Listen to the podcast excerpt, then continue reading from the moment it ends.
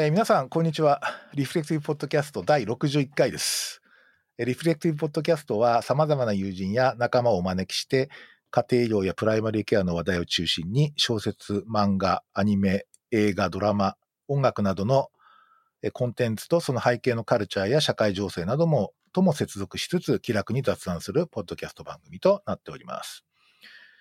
え前回に引き続きですね、プロフェッサーをお呼びして、えーっと、今年のドラマを振り返るという企画を、まあ、続けたいと思います。えーどうもありがとうございます。今あのちょっと飲み物を取って 今は。はいい、第二部に、そうですね。じゃあ、第2部突入ということで、はい、第二部に突入今度じゃあ、はい、プロフェッサーのターンということですね。私のタはい。ーンと今年ちょっとプロフェッサーの、はい。ちょっとあの1年を振り返ってみたら60歳にななる年だったんですけどなんかねあの運命のように韓流ドラマの扉を コロナのおかげで開けちゃいまして 私本当にこんなにハマるってどういうことっていうぐらい毎日毎晩見ちゃってるわけですよね今でもそうなんですけど 毎日毎晩。いいや本当に忙しいんですよ自分すごい忙しいんですけどや、そうですよ。わかります。なんかな、なぜにこんなに習慣化して見てしまうんだ、私みたいなぐらい、ほぼほぼ毎日、あの、見てるわけですね。でも、まだまだ、あの、多分と、扉を開けたら仲のいい人たちがもうすでにそこにいたみたいな。あの、だから、韓流のドラマっていうのは、皆さんが思ってる以上に多分、すごい普及してるんだなって、あの、それに気づいた一年でも あったわけですよね。だからすごい私は今あの見出したのがだいたい5月とかからですから、まあ半年ちょっとぐらいのこのお勉強の結果を今ここでプレゼンするって話にはい。え なるかなって。今日は講義を聞きに来たという感じですいやいやいやあの、親分の、あの、前のターンもかなりな、あの、ね、熱の入った講義だったと 思いますけど、はい。で、ベスト3って言われたときに、私、あの、今、あの、ここにメモしてるのは、愛の不時着が第1位で、第2位が彼女の私生活っていうドラマで、うんうんで、第3位はロマンスは別冊付録っていうふうに、まあ、ラブコメでまとめてみたんですけど、はい。はい。だけど、愛の不時着はもう2回分も語り倒しているので、そうです。もう喋りすぎだろうって話も。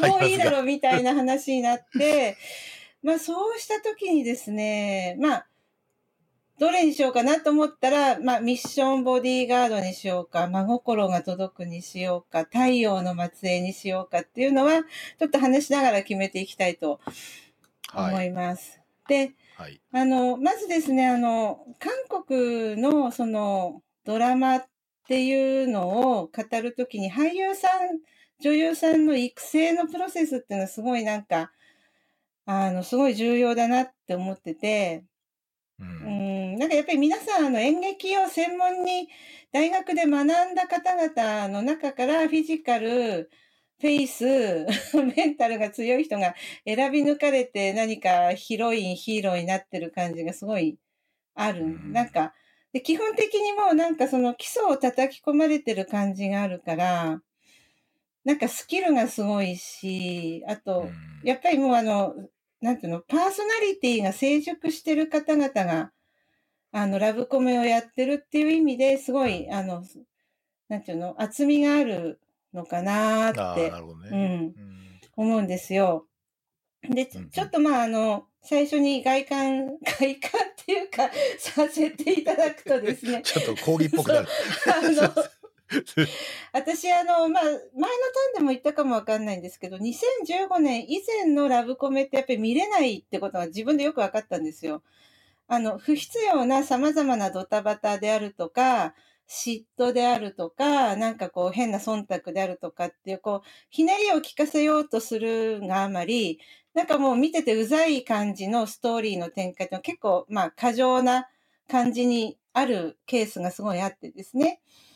こうすんなりいかない感じがあるんだけど、あの、それがですね、2016年のこの太陽の末裔っていうドラマはい。をきっかけに、結構それがこう、薄まっていくんですよ。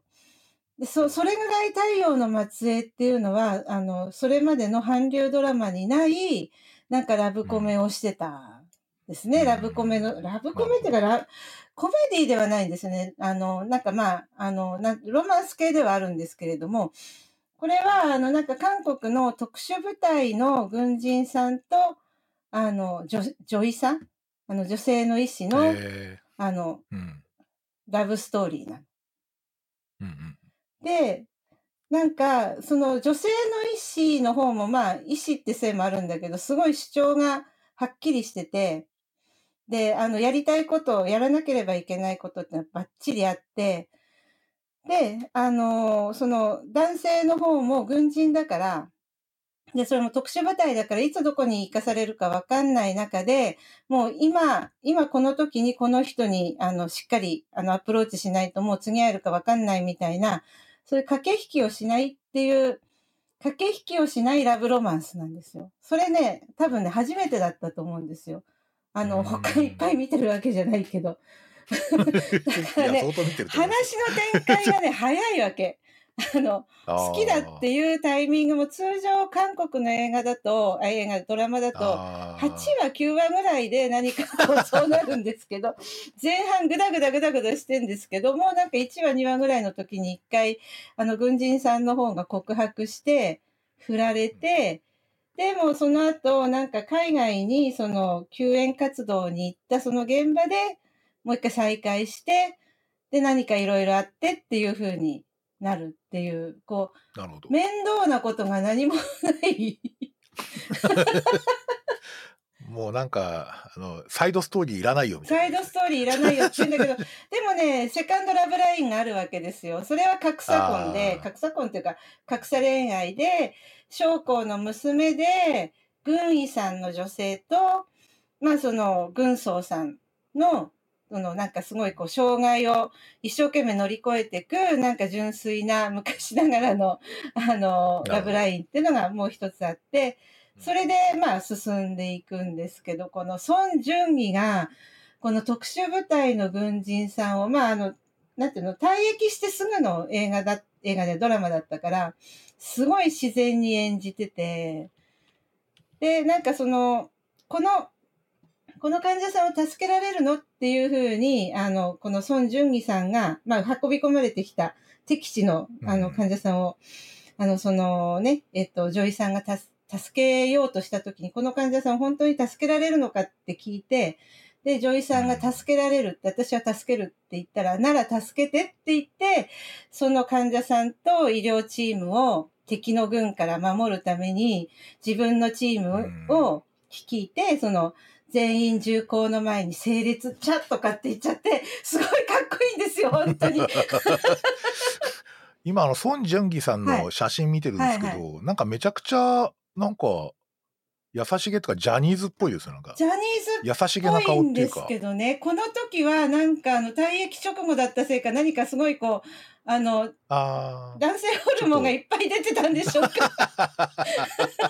だいぶなんかすごい甘いマスクというか、うん。なんかちょっとこうある面女装も似合いそうな感じそうですね、あの、すごく甘いマスクで、あの、違ううん。ドラマではすごく甘い感じのことも、あの、演じてるんですけど、いや、これはすごかったんですよ。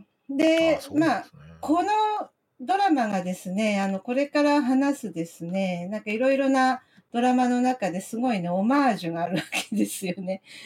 うん、例えばこの「真心が届く」っていうあのドラマの中で、まあ、これは「真心が届く」っていうドラマは落ち目の女優さんと恋愛初心者の弁護士さんが正統派のラブコメでちょっとずつちょっとずつ関係を作っていくそういうドラマなんだけどうんうんなんかそれのオープニングのところでこの女優さん落ち目の女優さんが演じているのが太陽の末裔と同じシーンで砂漠のところで再会するみたいなのがあるわけ。えーなんかねうん、そういうのがすごい、あの、まあ、韓流のドラマってすごいあるのかなっていうふうに思って、リファレンスですねそうそう、リファレンスとして。うんうんうんで、私があの、なんかすごく、なんかいいなって、やっぱり一年通して愛の不時着以外ですごくいいなと思ったのは、彼女の私生活っていうドラマですね。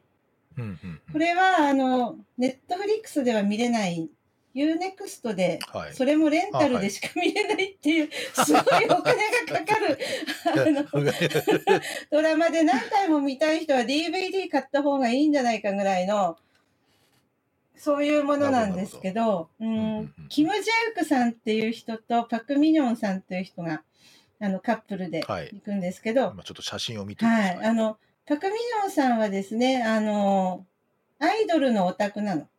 追っかけなの。韓国アイドル、アイドルのあの追っかけをしていて、でも、あのうんうん、もともとの仕事は、うんと、美術館のキュレーターなのね。美大を出てて。はいはい。そこに、あの、まあ、キム・ジェイクさんが扮する、あの、ライアンっていう人が、まあ、やニューヨークからやってきて、そこの、なんていうの？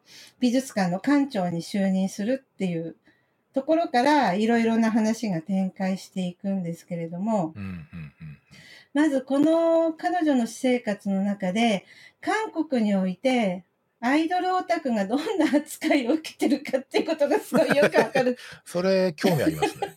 ああ、なんですか。ものすごくね、やっぱりまだ偏見の中に生きてるわけですよね。あの、あーアイドルを追っかけるっていうことはいが、はい親からものすごく反対されたりとか、絶対にその好きな人には、あの、なんか、隠しておかなければいけない、そういうものなん すごいですね。カミングアウトしなきゃいけそう、ない。カミングアウトのシーンがあるんですよ、それで。ああ。だけど、この、ライアンさんっていう人は、すごくね、それまでのなんかマッチョな男性ヒーローの真逆にいる人で、あのう、ん受け入れ力がすごいんですね。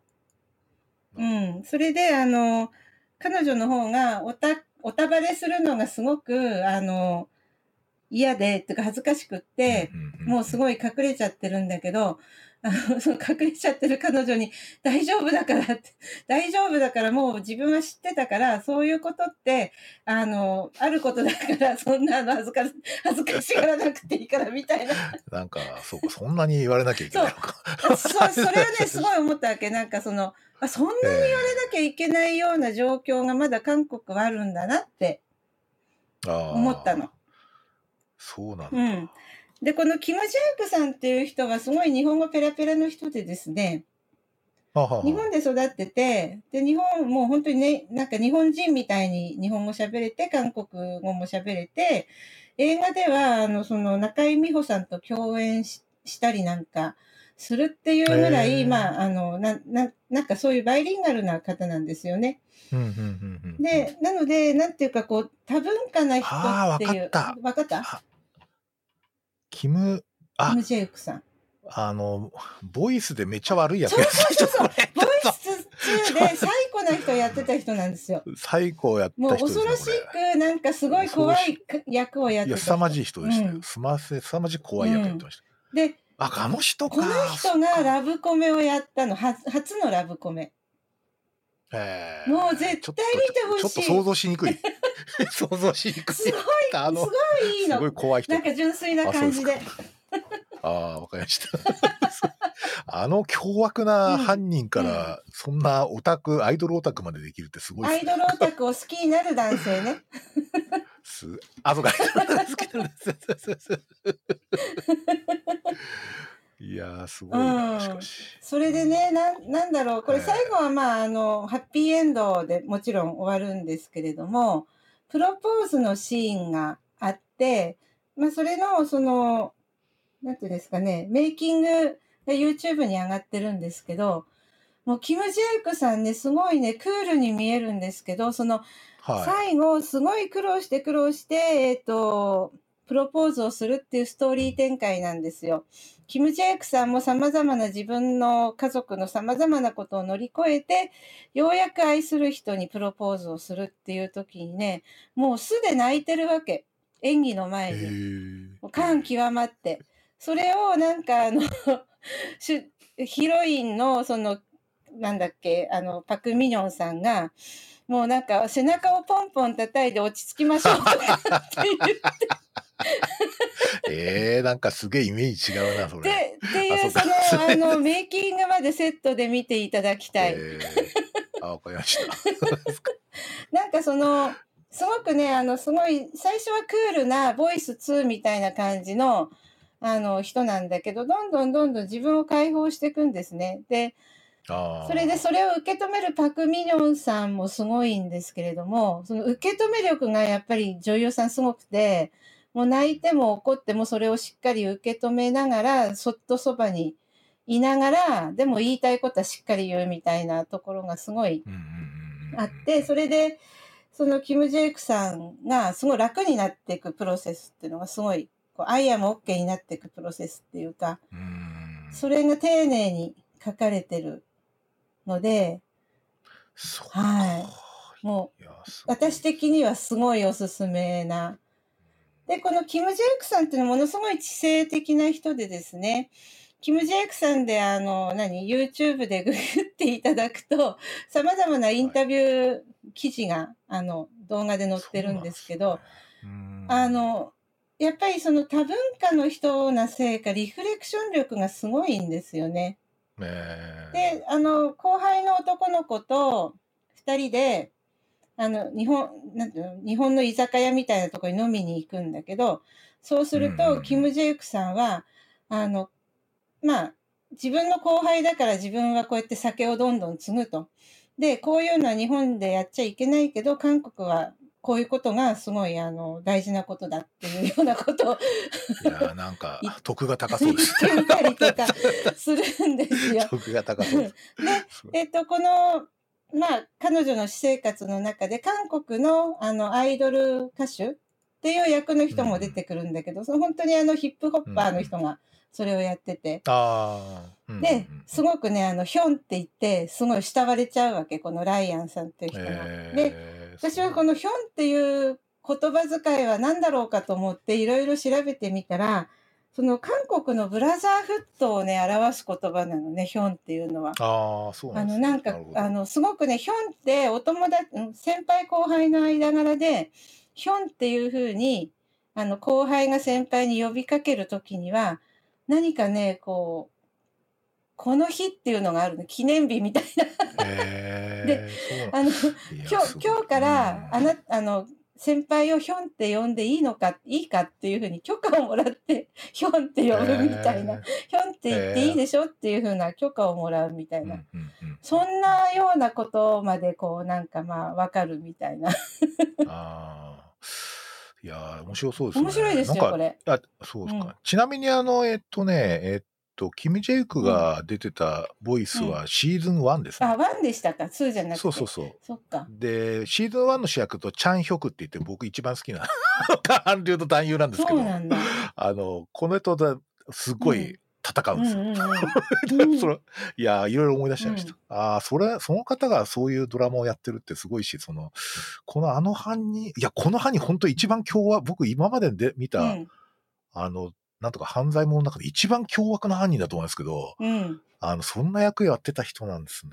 すごいななんか、あの、そのボイス1は、チラチラって見たんだけど、そのキム・ジェイクさんをこうちょっと予習するためにチラチラって、これから。これから本腰を入れてみますけど、何かすごいこう凶。悪な中に、すごいこう上品さとか、あ、そうです、そうです。ななんつったらいいの？冷たさとか、いや、もう冷たいっすよ。すごいこ怖いっすう複雑な人格をキム・ジェイクさんは演じてましたね。うん。そううですね。ん。いや、そうか。じゃあちょっとぜひこれは僕一応視聴リストに入れておぜきまひす。、これで語り合いたいは。私これなんか3回ぐらいリピートしちゃって、ああ、そうでなん。だかすごく、あの、ハマっちゃったんですね。なぜだかわかんないんですけど。なるほどいいですね。素晴らしいです。そそっう。かで、えっ、とね、もう一つはね、ロマンスは別冊付録。これは、あの、ネットフリックスで見れますね。はいこれはですね、あの、イー・ジョンソクソクさんっていう人が、あの、まあ、男性の主人公で、兵役最後のドラマなんだ。兵役前、最後のドラマ。はい。で、このドラマを最後に2年間の、なんか、あの、兵役に行って、来年の1月に復帰されるっていうか、か除隊になるん予定なんですね。で、このイ・ジョンソクさんっていう人は、なんかすごく綺麗な顔してて、色白で。で、なんかあの、国民の弟的な感じの、あの、役柄が多いんですけれども、その人と、あの、組んだのが、イ・ナヨンさんっていう人で、この人は、ウォンビンさんの奥さんで、え、そうなんですよ。ウォンビンさんの奥さんで、あの、結婚出産のブランクを経て、専業主婦からの復帰第一作なんですよ。で、これはどういう話かっていうとですね、あの、このイーナヨンさんが扮するダニっていう人が、やっぱ高学歴、ハイスペックな女性なんだけど、あの、結婚を機に引退しちゃって、で、10年間子育てするんだけど、あの、なんか旦那の浮気で離婚しちゃうわけ。で、あの子供はね、なんかアメリカの寄宿舎みたいなとこ入れてるから、自分はシングルマザーだけど、もう本当に一人で住んでて、でも離婚したから住む場所もなくなっちゃって、で、そこに、まあ、イー・ジョンソクさんっていうのは、あの、このイー・ナヨンさんの幼馴染で、昔、そのイー・ジョンソクさんを、その交通事故から助けたっていうので、すごく懐いてるっていう人が、あの、年下なんだけど、今編集長になってるわけ。あの、出版社の。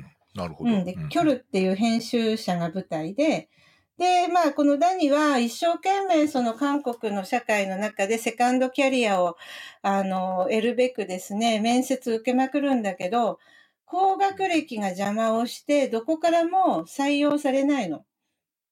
で、あの、中途採用も、韓国って日本よりきついんだなと思ったんだけど、中途採用で高学歴で女性だともう30区で、あの、本当に厳しいんですよ。それでね、このダニっていう人は高卒っていうふうに学歴を詐称して、雑用係で、この、なんていうの、イー・ジョンソクさんが編集長をやってる出版社に、あの、就職するの。で、いろいろな事情があって、まあ、あの、韓国ドラマにありがちな無理やりな同居設定っていうのがそこで出てきて。家なくしちゃったから、じゃあ、あの、弟分のイ・ジョンソクさんの、お家、すごい豪邸なんですけど、そこに一緒に住まわせてもらうっていうことになって、ちょっとずつ、ちょっとずつ距離が縮まっていって、あの、まあ、最後はハッピーエンドはハッピーエンドなんですけれども、あの、私がこれをすごく推すのは、一つはすごくね、文学に対してのリスペクトがすごいんですよ。あ、面白いですね。うん、あの、出版社なんですけど、重、重体、重版出体って読みました？あ、わかります。読みました。漫画読みました。あれをおしゃれにして、ラブロマンスした感じなんですよ。黒木春さんがですよね。ですごいあの編集長がすっごいあのハンサムな感じっていうのかな。だからそのラブロマンスを書きながらも出版社業界とか韓国におけるその文学の位置づけっていうのすごいしっかりと、あのあ楽しそう、うん。言ってて、例えば、リー・ジョンソクさんがね、そのダニに、ウノ、ウノっていう役で出てんだけど、ウノがダニに、あの、自分の気持ちを言いたいなっていうふうに思ったとき、夜に月を見ながら、あの、月が綺麗ですねっていうのはあなたを愛していることみたいなふうにさらって、夏目漱石を引用してみたりとかですね。いいですね。そう。で、なんかね、あの、まあ、あの、お互いの気持ちを、あの、確かめ合って、二人の時間を過ごしているときに、詩の朗読をお互いししたり、それがなんか変じゃないんですよ、すごく。あ、なんか。ちょっと日本でやったら恥ずかしいかもしれない。私たちがやったら恥ずかしいんですけど、なんかすごい、えー、なんかすごいいいな、みたいな。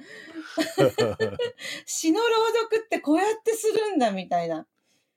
感じだったりとか、ね、本を作っていく時のその本への愛情がすごい二人ともすごい強いから、本を愛していたりとかっていうのがすごいあって、あとですね、その、うのを慕う後輩の社員が出てくるんですけど、で、この、すごい、うのは、でもずーっとダニのことがずーっとずーっと好きだから、どんなに後輩に言い寄られても、なんかうんって言わない、大事な後輩だから、むしろうんって言わないみたいな関係を続けてるんだけど、いよいよもうなんか、その後輩ちゃんがしっかり告白してきた時の、この振り方が、もう全全男性に見てもらいたい。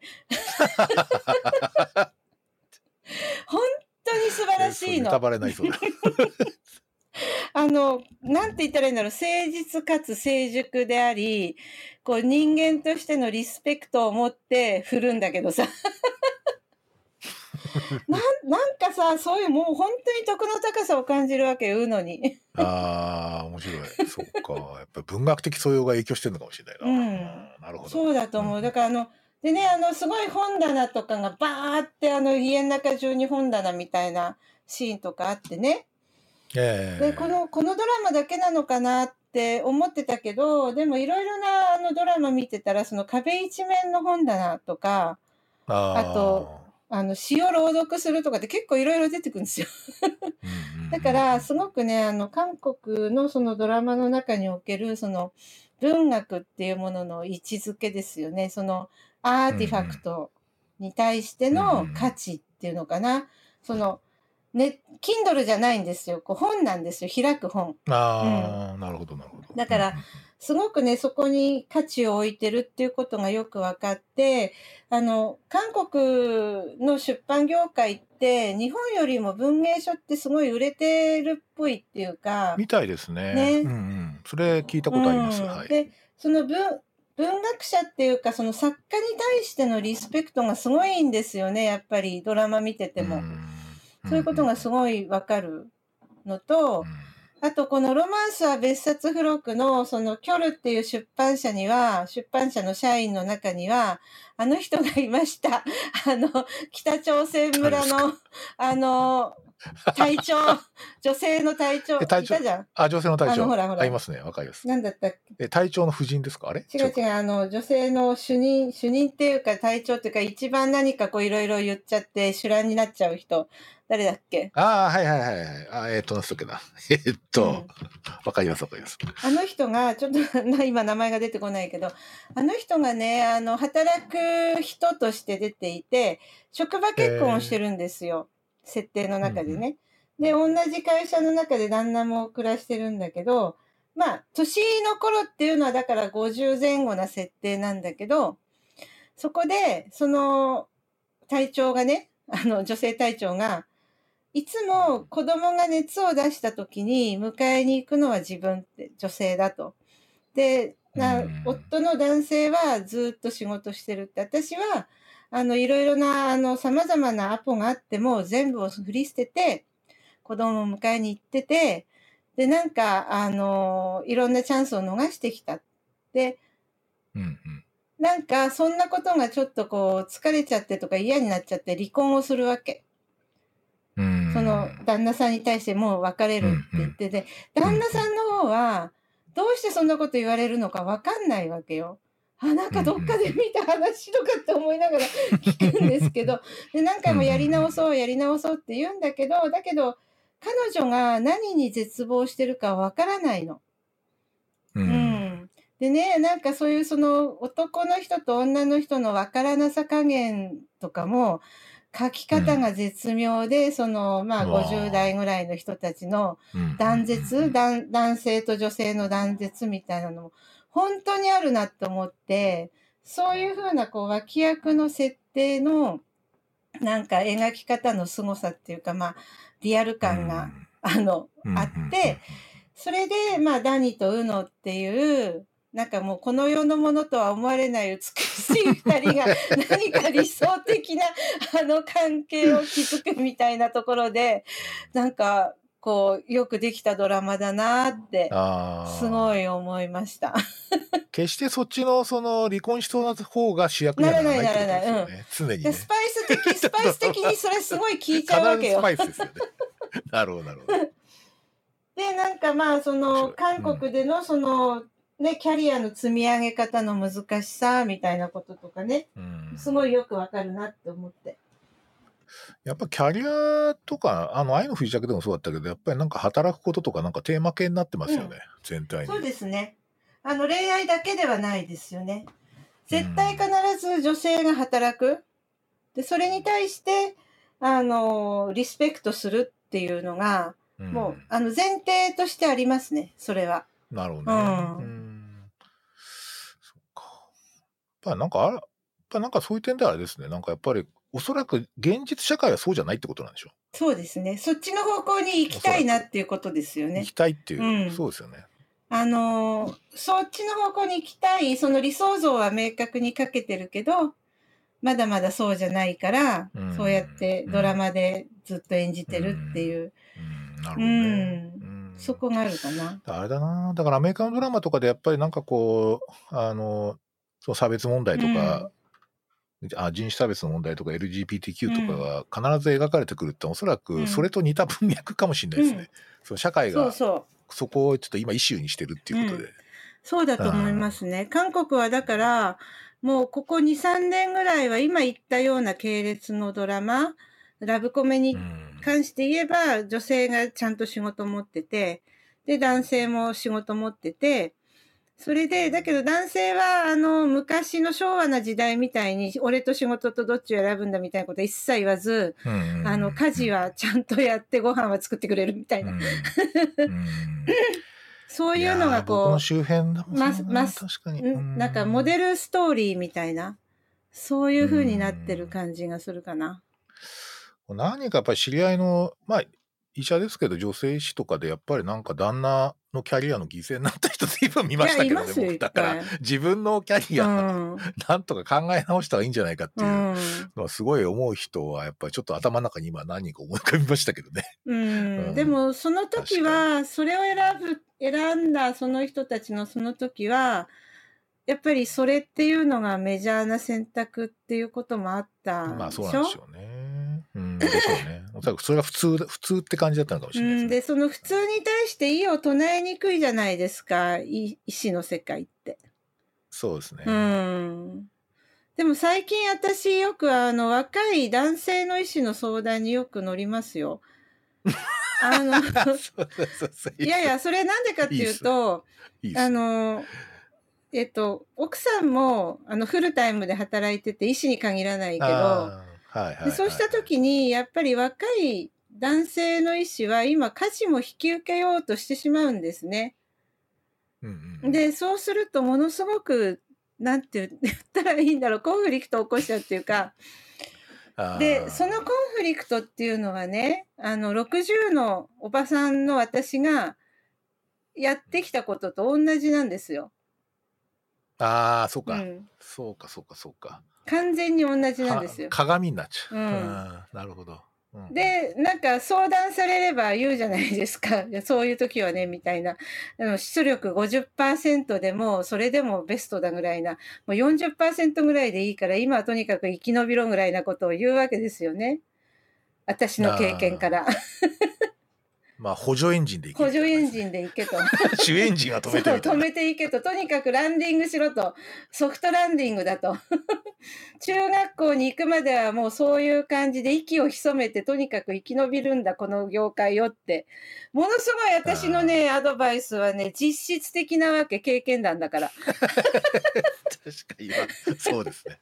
それがあの現代のその医師の業界に至っては女性へのアドバイスじゃなくて男性へのアドバイスになってる。うん、それが非常に興味深いってな。なんか、いやあれですかね、だイ・ナヨンさんとかは、だから一時期そのキャリアをストップしそう。て、またこれで復帰したわけなんですね。そうだからそういう意味でキャスティングがすごいんですよ。よこう重ねてるわけですよ。確かに。何か。うん、確かうんに。確かだからイナヨンさん完全に素だからね。あのに。半分ぐらい素でやってるとう。思うなんかその面接を 自分はこれ私だみたいな。私だみたいな それでねもっとすごいのはこのイ・ジョンソクさんは昔からイ・ナヨンさんの大ファンだったわけああ、その、え、え、役者として？いやあのなんかその要するにイ・ジョンソク個人としてイ・ナヨンあ個人としてうんイ・ナヨンさんのあ大、大ファンで、おで、だからその制作発表の時に、イー・ジョンソクさんは、僕は成功したオタクになれたって言って、なんか、面白い。そう、オタクだったうんっていうか、すごく好きだったらしいイーナヨンさんもね。あそうですか。で、だから、イーナヨンさんの方もさ、すごいね、あの、素、素になってるわけ。もう好きで好きでたまんないかったから、推しだったから。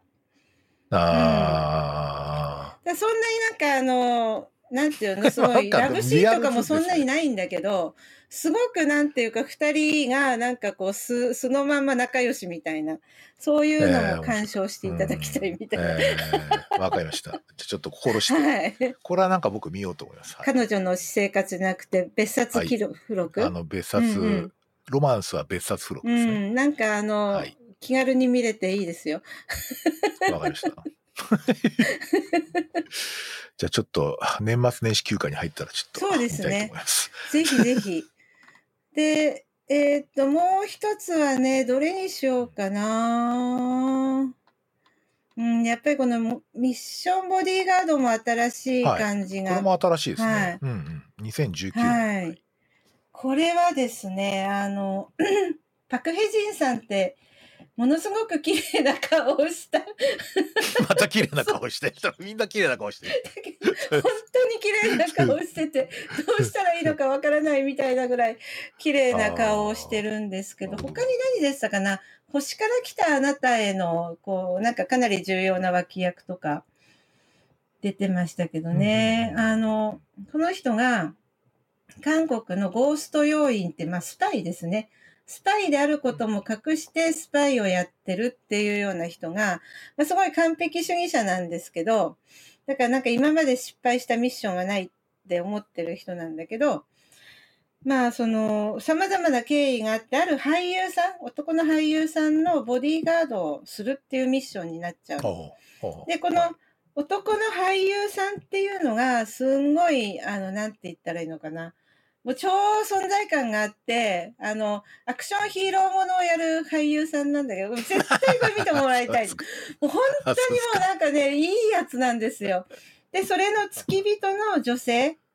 この付き人の女性っていうのはずっとこの俳優さんを好きでファンで、で、それで付き人をやってるっていう人なんだけど、この付き人の女性に恋をしてしまうの、このパクヘジンさんが。ああ、はいはいはいはい。で、この、この設定がもうすでにすごく、あの、ヒューマンで楽しいんですけど、これなんか、あの、なんか今ちょっと写真見てますけど、ちょっとヒョンビン感あ、ありますね。ヒョンビン感ありますね、確かに。なんかちょっとありますよね。ちょっと面長な感じでね。ちょっとおなな感じで。でも、ヒョンビンより甘い感じですね。ああ、そうですね。うんうんうんうん、なるほどなるほど。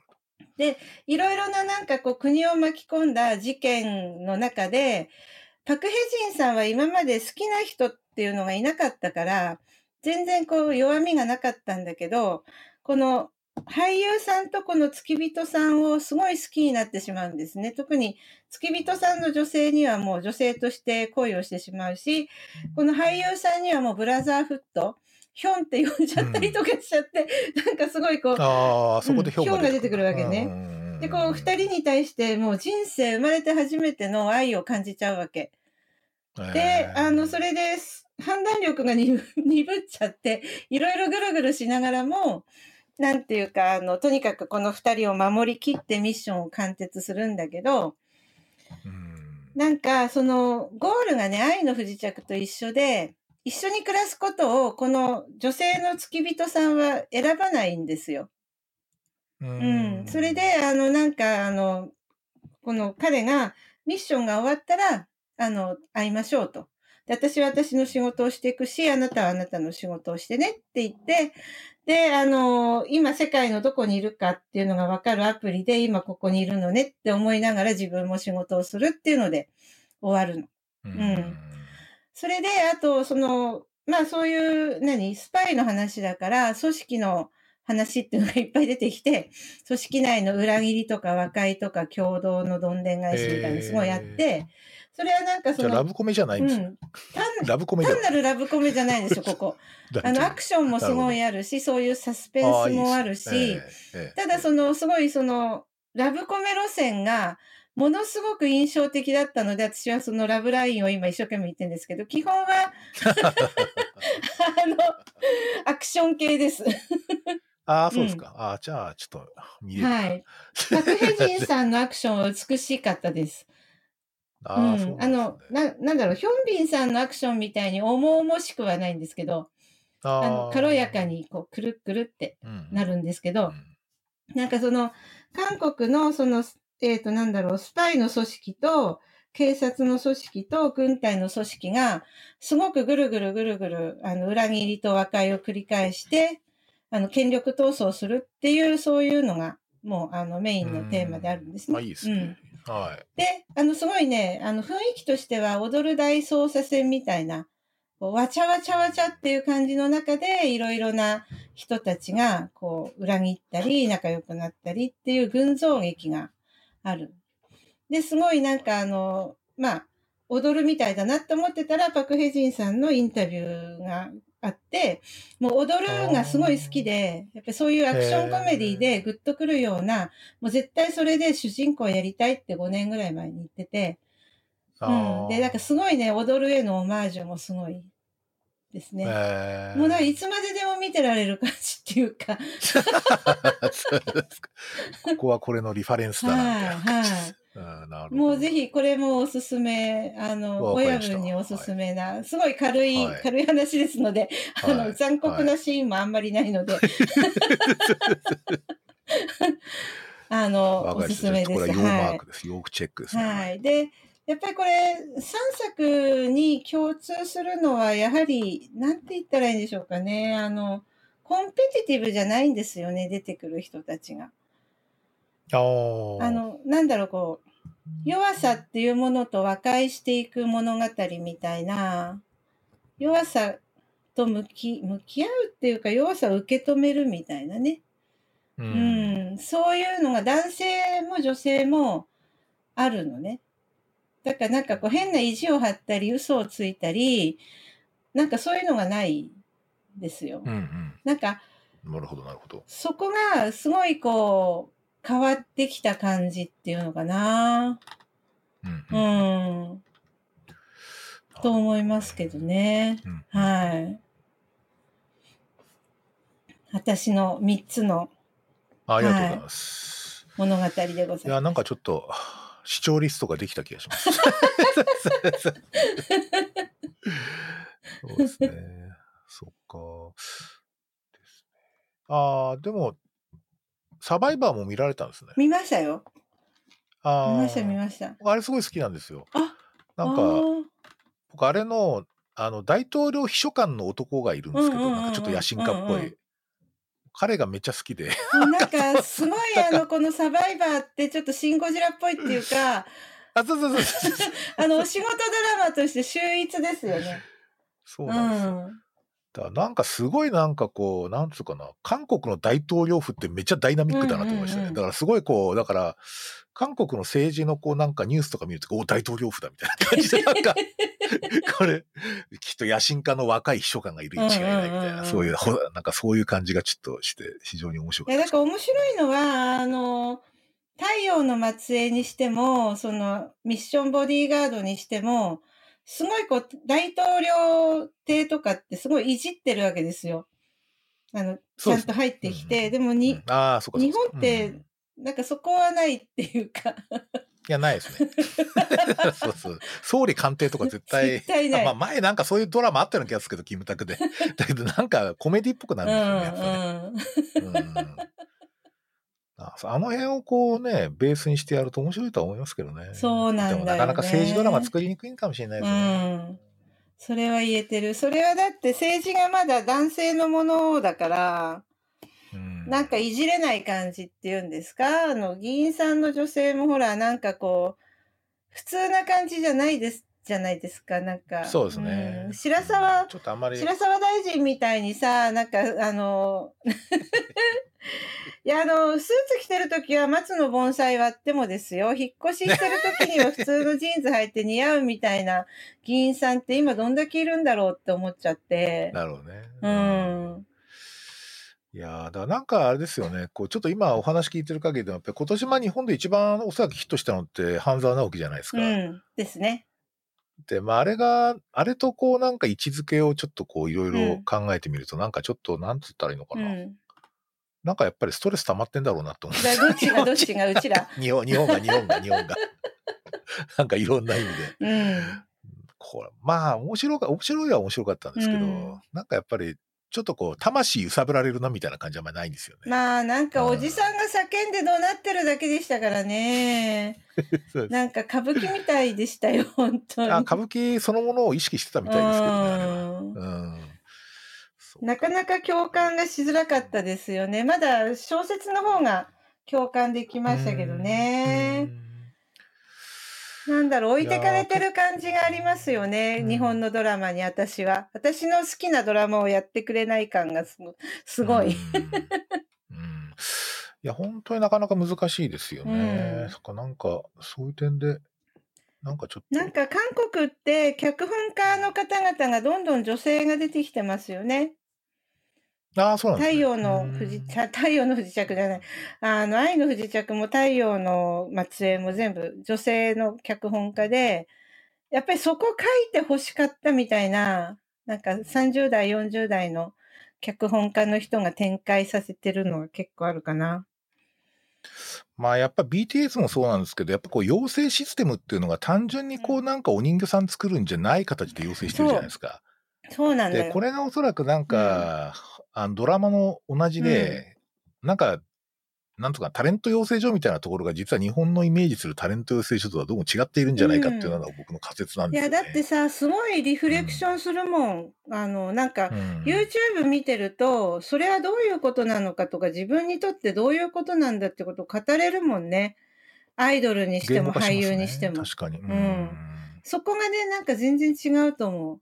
でさ、やっぱりその、リフレクションして語って、それから自分のなんかいろんなことを発見して次に生かすって、まあ、医療者にしても、誰にしてもなんかこう、専門職とし。てすごい重要じゃないですか。それができないと専門職じゃないっていうか、それをなんかその韓国の俳優さんの育成システムの中でちゃんとこう教うえてるん。んだろうなっうん。て私は思うんだよね。うん結構なんか、あの、ミュ音楽系だとこう、養成所の様子とか結構報道されたりするんうですけど、んうん。割とこう、俳優さんがどういう育ち方して、こう、どういうふうにうこう、ん。デビューしてみたいな話ってあんまり出てこないじゃないですか。なんかこう、ちょっと映像うんで見ないっていうか。うんうんただ例えば、おそらく大学の演劇科とか出る人結構多いうん。ですよね。おいおい。なんかほぼほぼ最近の。人たちはうん。そうかな。うそうですよん。ね。だなんかどういう教育してんのかなってめっちゃ興味ありますね。あ、それでね、その、そこら辺を知りたいなら、真心が届くを見た方がいいんですよ。あれ そうですか。真心が届く真ね。心が届くっていうのは、あの、UNEXT のレンタルでしか今見れないんですけど、それたる、またこれですもね。うお金かかるんですけど、これあの、トはい。ッケビっていうなんかすごいメガヒットをしたドラマのセカンドあ、ラブラ。インの悲恋に終わった二人がこの真心が届くっていうドラマでですね、あの、まあ、最後はハッピーエンドなんですけれども、まあ、その女優さん、えっ、と、イ・ユンナさんっていう人は、えっ、と、落ち目の女優さんの役なの。もうなんかいろいろな疑惑をかけられて引退寸前みたいな女優さんで、相手役が弁護士なんだけど、で、この女優さんがね、この、まあ、いろいろなことがあって、最終章のあたりで、えっと、女優に復帰して、それで、まあ、あの、なんていうの、太陽の末裔みたいな映画を撮るって話になるんですよ。本当に。すごい。なんかそこパロってんだけど、で、なんかあの、えっと、だから劇の中で、その男性の俳優さんと、まあ、キスシーンをしなきゃいけないって。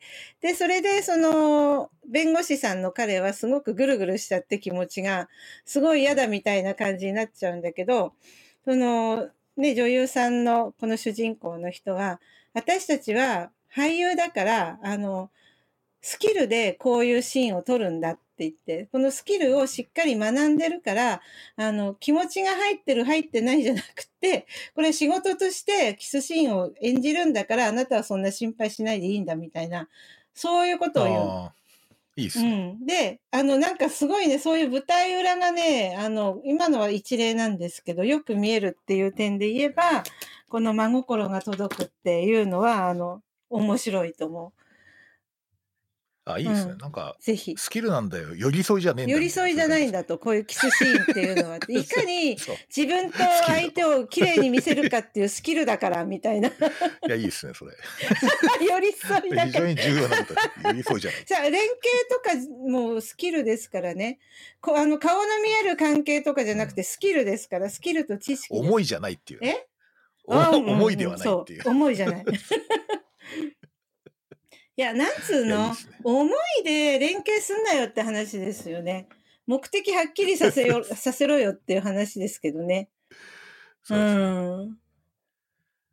なんか気持ちが入ってるかっていうのも結構ほら演技をこうやるときも、うんあなんか見るときもなんかすごく感じ自分でもう入っちゃいましたみたいな人いるけどなんかそういうんじゃないんじゃないかっていうのがなんとなく今の話聞くと思いますね。それでね、なんかすごい面白いのは、さっき、キム・ジェイクさんの、その、なんか、最後の最後ですごく気持ちが、あの、高ぶっちゃって、あの、結婚のプロポーズをするときに泣いちゃって、ちょっと気持ちを収めて、なんとかやりきったっていう、そういう話をしたじゃないですか。それをこう、女優さんが、慰め、慰めるじゃないな。あの、こう、落ち着かせるっていうか、背中をポンポンして、うんうんあれ完全にね、同試合なんですよ、見てると。ああいいですね。うん、でそれ同じシーンが真心が届くのメイキングでもあってそれはその弁護士さん役がその女優さん役の人の女優さんの立場をおもんばかって一回身を引かなくちゃいけないと思ってあのさよならってお別れをするシーンを撮ってるメイキングでやっぱり弁護士さんのイードホンクさんが 泣いちゃうわけ。泣いちゃう。泣いちゃう泣いちゃうのもうなんかあのうんうんやっぱりスキルをこう積み重ねていくと感情がついてくるってこういうことなんだなって私は思ったんですけど。なるほどね。うん。あの泣いちゃうの。それをまたその女優のねイ・ユンナさんがこうやっぱり背中をポンポン叩きながら「ね私たちどうやって別れるの？別れられないじゃないの。早く別れましょうよ」って。あのちゃんとやってみたいな感じで言うの。すごい面白いのそれが。でそういう結果できたシーンっていうのをまた見直すとすごい感慨深いっていうかこれ一個一個だからテンプレートスキルの積み重ねっていうのが明確にあるんですね。なるほどね。うん、寄り添いとか思いとかじゃない明 いや、そうそうそう。確な意図やっぱスキルだろうみたいな。明確な意図と目的と目標があってそれに向かってこう積み重ねていく役者のスキルっていうのがすごいんだなっていうのは私はすごい思うわけ。ああ。なんかだんだんあれですね、なんか IPE とか IPW にちょっとつながるようはな、い接続しそうな感じの話になってきます本当ですよね。IP、本当に。そうか。いやーありがとうございます。結構、なんか、かなり、まあ、韓流 だけですけど、はいすごいレビューが 進んですごく面白かったです。あの、やっぱりなんかこう、太陽の末裔ってのはなんかキーになるってのはなんか、なんか展開点になったってなんかちょっとお話聞いていてそうなんだなと思いながら聞いてましたね。うん。これ大事そうはい。です。でも、あの、医療場面の描写はダメダメですよ。素手で、あ、そうですか。素手でね、血を触ったりとかね、なんかミニスカートで災害現場行っちゃったりとかね。お前らちゃんとしろよって思うけど、まあ、まあ、それを割り引いてもなかなかに面白かったですよ。はーい。うん。ありがとうございます。はいまあ、そんなとこですかね。いや、結構ね、えー第2部もそろそろ1時間になろうとしていますが。あっという間に2時間 あっという間に2時間。私全体でなんかこの前後編で2時間です。この収録では IPE とシスターフットっていうのを語る予定だったんですけど、そこに行かなかったです。まあ、ちょっとでもまあ、そうですね。どうしましょう。えっ、と、でも、少し触れますかね。実は、なんか、あの、シスターフット系のテーマって、実は、あの、前々回のここの、えーかな？収録で、あの、他のゲストの方と一緒になった時もちょっと話題になったんですけうんうんど、まあ、あの、僕は、えーなんで興味持ったかっていうと、その、えっ、と、 Netflix のドキュメンタリーでですね、あの、えっと、アメリカの民主党の女性候補者たちのこう奮闘記みたいなやつがあるんですよね。で、それがすごくあの、 Knock Down Hou、ん？なんだっけな、ハウスとかっていう、その、えーと議会をノックダウンせよみたいな、そういうやつがあって、それでまあ、そこで、えっ、と、アレクサンドリア・オカシオ・コルテスとか、まあ、ああいうこう、えっ、と、女性の、なんていうかな、民主党のプログレッシブ派の人たちのことを知って、うん。で、彼女たちがなんかね、シスターフットってよく使うんですよね。で、それで知ったとこがあります。それで、うんと、また今回のこう大統領選とえー並行して行われたあの米国のあの議会選挙でも、まあ、えーっと、シスターフッうん。トという言葉を結構使っていて、うん。で、我々、えー Our sisterhood is resilient とかね、なんかそういうようなキャッチフレーズでこう選挙戦を展開して、うん。まあ、あの、再選を皆さん果たすっていう形になっていて、えーっと、このシスターフットって何だってことは結構、あの、要するに僕らだとブラザーフットって言葉あるわけですよね。僕らっていうかそれ今まで。これシスターフットって一体何だってことは結構ちょっといつも引っかかっていて、なんか新しい概念だなと思ってたんですけど、まあ実はその、うんと、ちょっと超平たく、超平たく言うと、まあなんていうかな、あの、なんか友情とか、その愛情とか、ただ単に親しいとうんか 好きとかそういうんじゃなくうんて、なんか、イシューとか、なんとか、こう、なんとかな、目標とか、なんかそれを解決するために、とりあえず違いを乗り越えて、うん。その、お互い助け合ってやっていこうぜ、みたいな、うんうん。で。そういうことが実は女性はそういうふうにしないと、逆にその戦いにくいうん。かったわけですよね、歴史的に。うん。だそれを、こう、なんかこう、同志とか同盟っていう意味合いを込めて、えっと、で、しかも女性だってことでシスターフットって言ってるうのかな。なるほどね。だからいろんな様々なムーブメントの、その、なんとかある種の枠組みとして、うやんっぱりなんか特に、うん、そうですね、気候変動の問題とか、まあ、あの差別の問題とか、そういった問題とか、あと政治の情勢参加の問題だとか、そういったことも、人口の半分が女性なのにどういうことだみたいな話って常にあるわけで、うん。まあ、そういう点で、その、えっ、と、女性たちのこう小さな運動のこう支流がです、支流っていうかちっちゃな小川みたいなこういろんな活動が、だんだんこう合流して大きな流れにしようよみたいなことが結構あって、それをなんか代表してシスターフッドって言ってるみたいなんですよね。うんうんうんうんうん。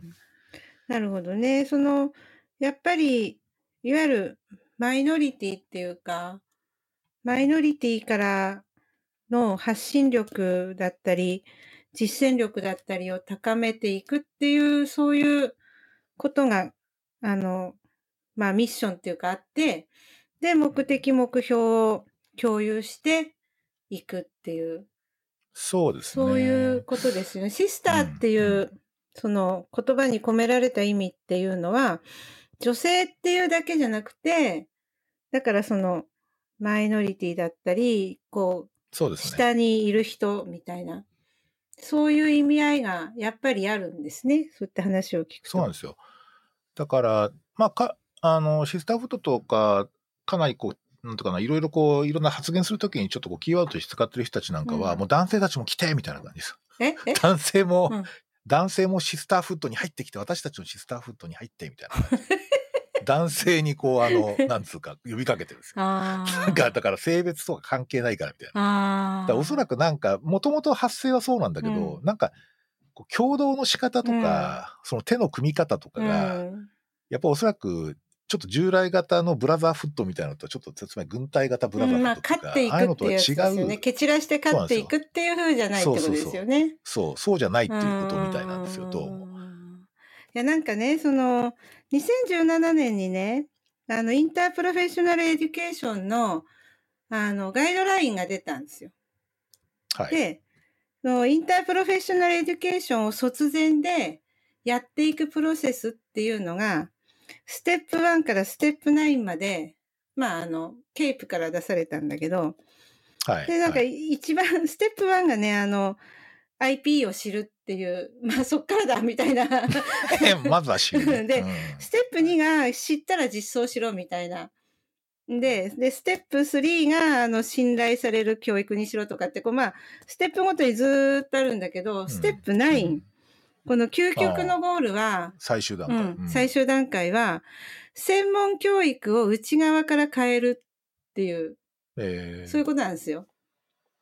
で、私すっごいこの2017年のこの時にこれを読んで、もう典型を受けたっていうか、し、なんかあの、あイギリスにね、何回か行って、IP やってる人の話を聞くと、IP ってチェンジングバリュースだって、価値を変えていく教育なんだって言って、なんか分かったような気がするんだけど、実は分かってなかったんだってすごいその時思って、ああ。あの IP をやっていくっていうことは、この専門職連携の教育をやりながら、自職種のカリキュラムをね、内側から変えていくことなんですよ。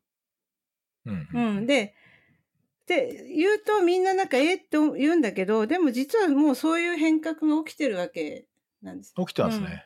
起きてます、起きてます。薬学部も医学部も看護もすべての健康関連専門職種が IP を組み込むことによって自分たちのカリキュラムを見直してミッションの再定義をしなくちゃいけなくなっちゃうから結局カリキュラムは変わってってで変わっていくことによってまたアウトカムが変わってってっていうようなことをやっていくのが IP の究極の目的なんですよね。うんで、それってその親分が言ってるシスターフット的な活動なんですよ。すなるほど。ごくね。で、なんかまあ世界の中の IP やってる研究者はやっぱり女性が多くて、トロント大学にもあの専門職連携教育研究センターっていうのがあるんだけど、そこのセンター長シルビアさんっていうんだけど、センター長だったかな？なんかとにかくチーフの人が。その人がこの間、あの、イインタープロフェッショナルケアっていう、まあ、あの、うちらの IP の業界では、あの、すごい有名な雑誌に、はい。シルバーライナーっていうオピニオン記事を載せたんですよ。シルバーライナーってどういう意味かっていうと、絶望の中の光っていう意味なんですけど、なんか暑いですね。暑いんですよ。すあの IP やってる人って暑いから、だから、なんかねそう。まあ、よ要するにそのコロナの影響によって世界中の IP プログラムが壊滅的な影響を受けたと。でなんかね、あの、ほら、グループワークを大事にして、インタラクションを大事にする教育がさ、その飛沫が飛ぶから、そういうの一切できなくなっちゃったと。だけれども、世界の中で、その IP の中にすごく、あの、大きな変革が起きてるって、今まで、その Zoom とかでやろう、やろうと思ってなかった、その IP を、みんなが Zoom でやり出したらちゃんとやれてるじゃないかと。で、学生さんたちは実習に行けない分、ボランティアをやろうとしてるじゃないかと。そういうふうな、その絶望の中の希望っていうのを見出していこうぜ、みたいな。そういう、ああ、もうなんかすっげえ感動して。なんかそういうの呼びかけるわけですよ。なんトロント大学のアイパークの人いや、なが。んかさ、うんシスターフットっぽいえ。それすごい、シスターフットの訴えみたいな。でしょ？でしょ？シスターフットでうん行こうぜ、みたいでな。も思い返してみたらね、私はね、そういうことをずっとやってきた人生だった気がすんだわ。頑張ってやっていこうみたいな、今は辛いけどうんみたいな。なるほどで、まあ、要要するに、あの、地域医療とか、その実臨床でね、連携を医師がやろうとするとなんだかうまくいかないっていう実例っていうのはすごいあるじゃないですか。まあ、ありますよね。あ知ってますよ。はい。私はそれはやっぱりそのコンペティティブな競争原理で、なんだろうかな、その戦う舞台を率いてるっていう感覚だからできないんだろうなって思っちゃうんですよね。うんうん目的のと目標の設定の仕方が、やっぱりそのリーダーの思う通りに行くみたいな。あの、率いていくんだと、群れを率いるのがリーダーだみたいな。あの、それ、それだけがリーダーシップじゃないわけじゃないですか。そうですね。あの、さっきのトロント大学のシルビアさんみたいに、あの、シルバーライナーとか言っちゃって、なんかすごいもう、オピニオン記事を書いて、みんなをエンカレッジするっていうリーダーシップってあるわけじゃないですか。そういうのに勇気づけられる私たち、あの、極東の日本でなんか IP やってる私たち、同じ苦労してて、いや、なんかこれって良かったんだ、正しかったんだと思えるようなメッセージを発信するっていうリーダーシップだってあるわけでしょうんーそうですね。で、そういうリーダーシップが専門職連携には必要なわけですよ。うんうん多分ね、引っ張っていくんではなくて、こう底上げしていくっていうかね。で、それが多分なんかまあシスターフット、ブラザーフットって言われるその二項対立っていう感じにちょっと私思っちゃうんだけど、うなるほど。ん、でもそこ、やっぱりなんか両方がちゃんと共存するようにでできるようにするにはどうしたらいいのかなっていうふうに思っちゃうんですよね。そうですね。うん、うん。なんかそれ結構だからやっぱりなんかこう、韓流ドラマのその複複雑、複雑なものを扱ってるじゃないですか。うんうん韓流ドラマって割と僕、ああいうの不時着でもそうだったけど、なんかこう、コンプレックスっていうか、その、すごい非常に込み入った様々なこう、うん。ラインを同時に走らせながら、こう、なんですか、うんうんあの、何らかのこう、目標に向かってるみたいな、ね結構感じるとこがあって、やっぱりなんかやっぱり長編ドラマが重要なんだなって思いますね。あと、やっなんか短編の一発のじゃなくて。それとやっぱり、ラブコメとかラブロマンスって、家族物語の一つの局面なんですよね。ああ、そうですね。韓国ドラマにおいてはそういう位置づけで、でも本当に真実そうだと思うから、だって、あの、恋愛があって家族になって、また次の、あの、恋愛をする人たちを生生産してっていうか、産んでっていう話話じゃないですか。まあそうですね。ううんん、確かで、に。だからやっぱりそのジャーニーみたいなところっていうのをすごい大事にしなくちゃいけないっていうか、それはあの IP の中でもよく言われる話で、で、スター大学のプログラムの一番最初っていうのが、あの、まず学生さん同士のジャーニーを語り合って、なぜ今自分がここにいるのかっていうことをお互い理解し合うってワークっていうのが IP のステップ1なんですよ。で、その次にやるのが、患者さんのジャーニーを理解するっていう。で、だから、ジャーニーを持ってる人同士が、ここにいるんだよっていうことを、まず共通性を、ちゃんとこう、理解し合うっていうのが IP の第一歩で、なるほど、なるほど。そのジャーニーっていうのがね、すごい私は肝だと思うの、これから。うん今までも肝だったし。うん。ある種あれですね、だからジャーニーをちゃんと語れたりとかするってことは、うんまあ韓国の俳優養成システムみたいなシステムを、医療従事者教育に入れなきゃいけないってことじゃないですか。まさそう、にやっぱり徳の高さをどう やって育成するかっていうあの、自分のジャーニーをちゃんと語れて、人のジャーニーをちゃんと聞けるっていうのが IP の基礎なんですよ。そうですね。んなるほど。で、だからそれっていうのは多分俳優育成システムにも言えるし、様々な仕事にとってそれはすごい重要だって私は思ってて。うんいやーなんかちょっとオチが うまく決まった感じもそうですねするんですが、着地がちゃんと決まって、着地が ジャーニーをリスペクトするっていう。そうですね。いや、うまく不時着できたよよかよかったです。あの、なんかひ引っはいかかって、あの、止まって。いやーだいぶどうもありがとうございました、一部、二部と。どうもどうもはいありがとうございました。じゃあまたよろしくお願いいたします。また良いお年をお迎えください。